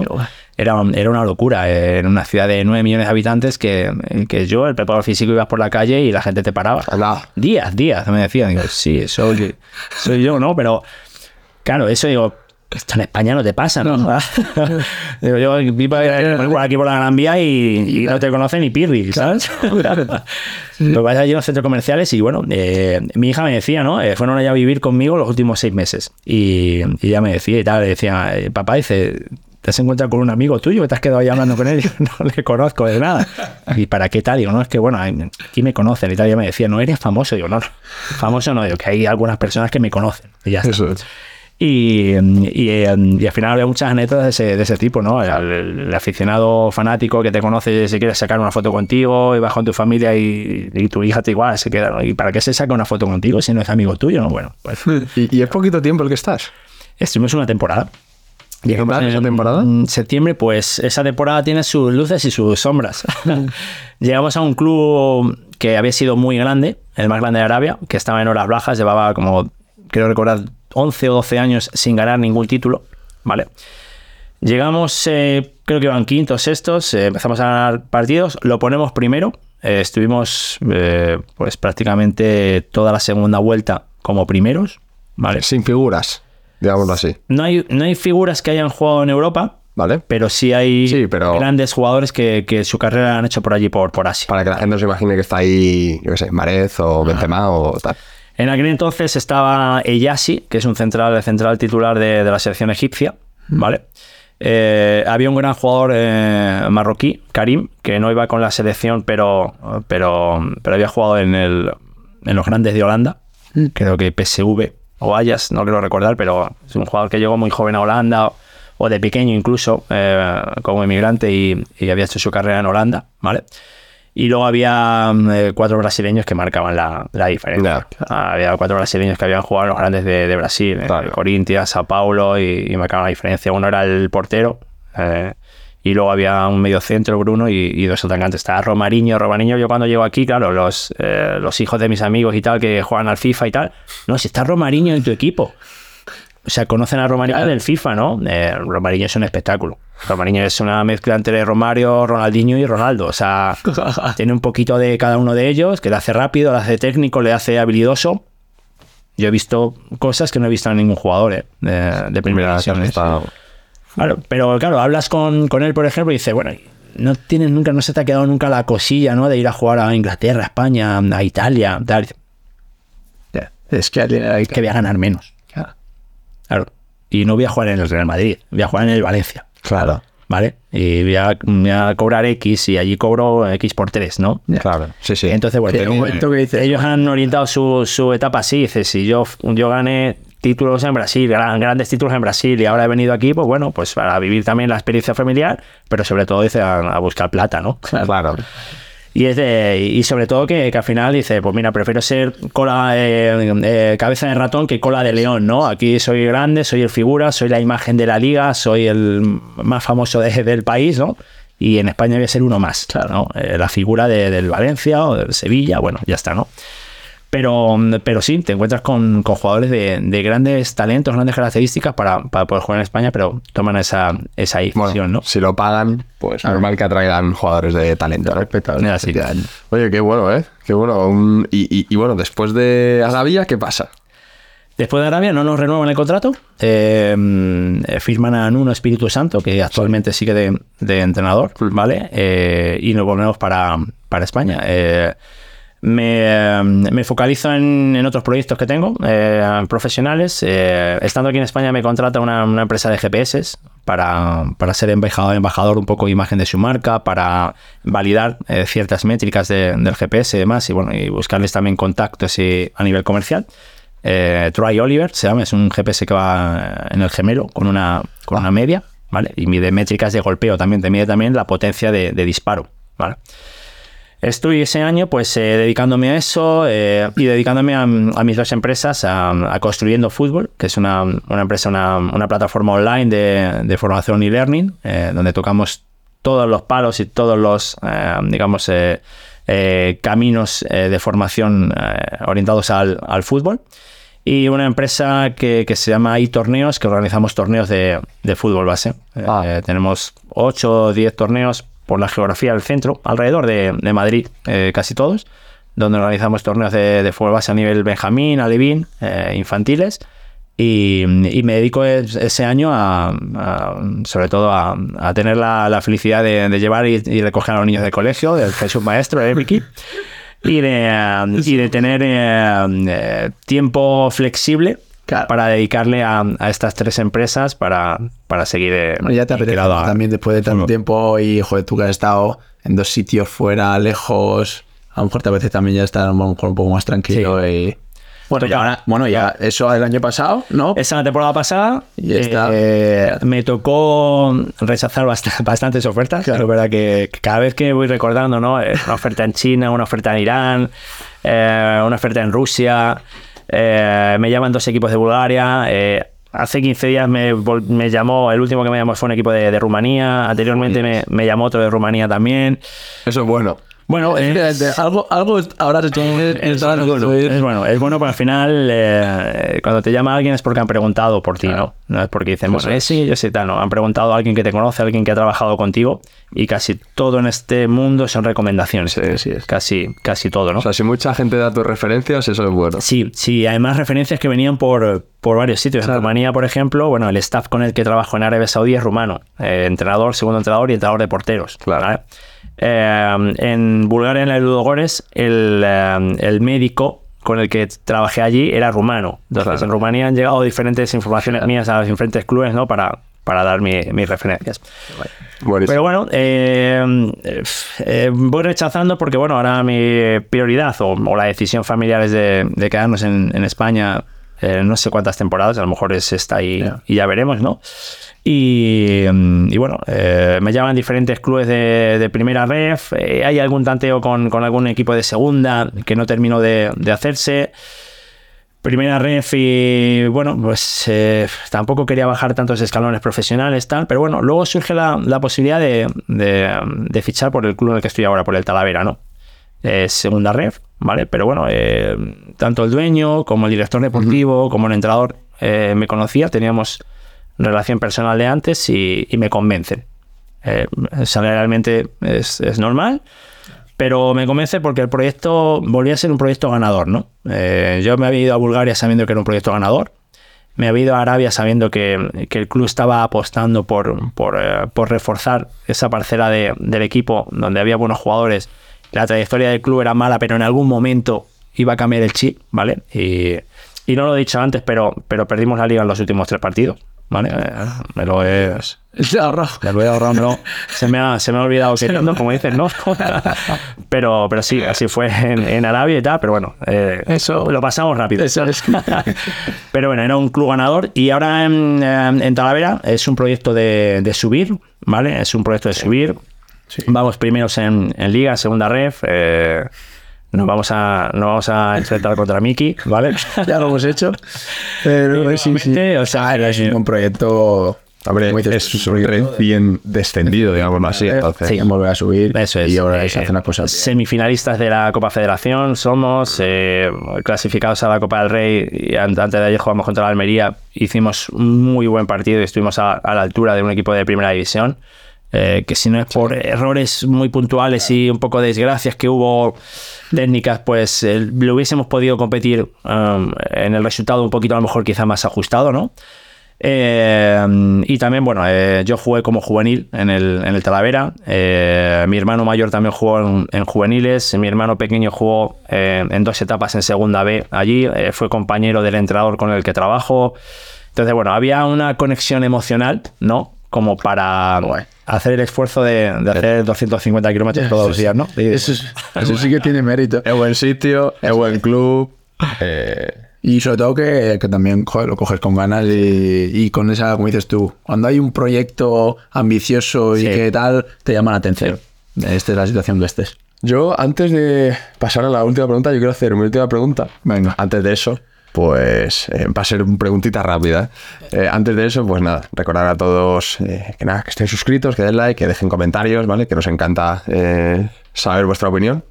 Nada, también lo de eh, loco de remate y gol, están súper chulas, lo dejamos por ahí. No lo, lo decimos porque es que están de verdad súper chulas, ¿eh? Y quedan bien. De verdad. eh, sí. Son patrocinadores nuestros también en la, en la empresa de los torneos, ¿vale? Ni torneos. Eso es bueno. ¿eh? Nos hemos dado cuenta ahora. Sí. Efectivamente. Lo dejamos por ahí, ¿vale? Que le, para que le echéis un ojo. Y, y también queremos deciros que es para descojonarse. Que nos han nominado. Ah, coño, ¿verdad? Nos han nominado desde TikTok España. No sabemos por qué todavía. A la categoría de Video Podcast del año 2023. ¿Vale? Somos uno de los seis nominados. Eh, por números somos los peores. Por eso no entendemos qué hacemos ahí. Pero la invitación no llegó. Pero hay una gala el día 17 y Miki y yo vamos a ir a disfrutar. Hombre, a ver a qué nos encontramos ahí. Pero eso, a lo mejor lo vamos solo nosotros. Como somos los más flojos, pues los los top dicen, ¿para qué voy ahí? No, imposible, ni toda España. Es que han- me han dicho que va Fernando Alonso, que está nominado, así que el nano habrá que ir a pedir una foto. Carlitos sacará. ¿A le sacará, niño? Pero sí, sí, a ver, está bien. Y bueno, lo pondremos también para. Eso es. Bueno, en Instagram seguidnos porque Eso es. ahí nos podéis votar. Aunque ya cuando se invita esto no podéis votar. Así que. Ah, es verdad. Bueno, mi última pregunta es: eh, Has estado en el Atlético de Madrid cuatro años. ¿Quién es el jugador que físicamente más te ha sorprendido o más te ha has dicho este, este es el jugador físicamente? Hay que mojarse. Hay muchos, hay que muchos. Top tres. Pero te puedo decir uno de, digamos que eh, de cada, de cada un poco de cada, de cada enfoque condicional, ¿no? Es decir, dice, bueno, dice uno a nivel de resistencia, ¿no? A nivel de resistencia se hace, se hace un test de Kuznavet, ¿vale? Al principio de temporada. Eh, Jesús Gámez y Oliver Torres son los que los últimos que acabaron, por ejemplo, ¿no? Eh, ganó Oliver Torres. Oliver Torres, eh, la verdad que sí que es un, es un test que, que llega en un momento difícil, ¿no? Que es eh, primeras semanas de pretemporada, donde hay gente que a lo mejor la pretemporada eh, se ha cuidado un poco, se ha mantenido un poco más y otros menos, ¿no? Pero ahí Oliver Torres, por ejemplo, fue el que el, que, el último que acabó, ¿no? Eh, a nivel de fuerza, ¿no? A nivel de fuerza, yo he visto movilizar eh, a Arda Turán y a Fernando Torres cargas en sentadilla y en prensa de, de locos, de locos. Y encima a velocidad, ¿no? O sea, trasladar y movilizar una carga de sentadilla o en prensa a velocidad. Arda ¿vale? Turán también. Arda Turán y, y Fernando Torres, unas, unas cargas eh, muy por encima que de los, de los demás, ¿vale? A nivel de velocidad, a nivel de velocidad de Yanis Carrasco. Carrasco era un, era una- un galgo, una bacela eh, corriendo, era muy, muy, muy rápido y además muy rápido los cambios de dirección también, ¿sabes? Qué importante es eso. Pues al final dices, no, eh, dime uno el que mejor físicamente está, es que hay que, hay que desglosar, ¿no? Eh, apartados, ¿no? Desglosar. Qué bueno. Y luego dices, bueno, a, a nivel de, de metros por minuto recorridos, ¿no? De, de intensidad imprimida en el juego y tal. Eh, eh, Coque ha hecho valores de, en Champion eh, de 120 metros por minuto. En Liga son 105, 108, 110. Ya Coque ha tenido datos de, de 120 y más, más de 120 metros por minuto en, en Champions, ¿no? En Champions uno corre más que en Liga, porque el rival te hace correr más y porque la atmósfera Claro. te hace imprimir lo que decíamos, ¿no? Que parece que el físico lo tienes en, en 110, que siempre es 110, pero llega un partido de Champions exigente y la mente está por encima de, de lo que tu cuerpo puede. Y, y el ser humano tiene un puntito más de, de motivación, ¿no? Pero sí, sí, hay, eh, de todos podríamos decir algo, pero Hombre, es que por ahí han pasado unos cuantos físicamente que. Buenísimo, que está buenísimo. Sí, pero- Última pregunta, Vicky. Bueno, la última pregunta que siempre hacemos a todos: ¿quién te gustaría que viniese a pasar un rato como el que hemos pasado contigo? Puede ser jugador, físico, entrenador, lo que tú quieras. Tengo, tengo un buen personaje, muy buen amigo mío desde hace muchos años. Fue uno de, mis primeros jefes también en la, escuela de, del Atlético de Madrid, ¿vale? Era en aquel entonces el, director de, la escuela. Eh, ha sido jugador, gran jugador, eh, gran jugador de- del Dream Team de, de, Cruyff en el, Barcelona, por ejemplo, de, del Tenerife, que, quitó esas ligas al Real Madrid, ganándole en la última jornada. Eh, después fue entrenador de fútbol, entrenó al juvenil del Atlético Madrid, entrenó al Leganés y actualmente trabaja para una, una agencia de representación, para YouFirst. Eh, creo que puede ser un, un buen perfil, ¿vale? Que, que toque es jugador, ex entrenador, ahora agente, ¿no? Eh, y, un, y un ser humano como, vamos, como la Copa de un Pino. Es, es muy, muy humano, muy cercano, muy, eh, tiene un humor genial. ¿Pero quién es? ¿Quién es? Ese, ese personaje es Quique Esteban. Así que, Quique, Eh, te invito a que te sientes aquí con, con estos dos amigos. pues invitación lanzada. Lanzadísima. Yo creo que no. Tiene que venir. O sea, no hay que venir. Bueno, antes de despedirnos, vamos a enseñar las camisetas, ¿no? Rapidito, venga. Rápido, venga, va. La mejor camiseta que ha hecho el Atlético de Madrid, 100%. Esa encima, mira, da la vuelta. Dedicada por mítico Tomás. Tomás Party, buen pelotero. Un pelotero, ¿eh? Toma. Esta, la de Do- Dogoret, toma por la pola tú. A ti te pilla mejor. Esta. Buena camisetita también, ¿eh? Sí. Ese, Este no tengo ni idea de qué es. Pero es difícil de pronunciar. Sí, Tiene el nombre de la camiseta. Y la del Itihad. Ya es. Muy guapa. Pues nada, que Iván, eh, mil gracias por venir. Ha sido un placer. La verdad que hemos pasado un rato espectacular y eso, yo creo que la gente le va a gustar seguro y conocer un poco más ese mundo que la verdad que viene bien hoy en día. ya sabes que, que- que os sigo desde el, el primer día, además eh, por Miki que le conozco desde que era chiquitito. Y, y me pareció una idea genial y, y encantado de, de aportar, de, de rellenar contenido, de, de pasármelo bien aquí con vosotros, porque la verdad es que, que me he divertido, me he divertido y me ha, me ha servido para, para refrescar y, y recordar muchas, muchas cosas de, de esta profesión que tenemos que es muy bonita, que es todo lo relacionado con, con el fútbol, que, que ha sido nuestro hobby, nuestra pasión desde pequeños. Y sobre todo por cómo lo cuentas. Mola con la pasión que la Sí. cuentas y cómo la has vivido, así que Mil te agradecemos gracias. mil, la verdad. Mil gracias, de verdad. Encantado. Hasta la semana que viene. Chao, chao, chao. chao.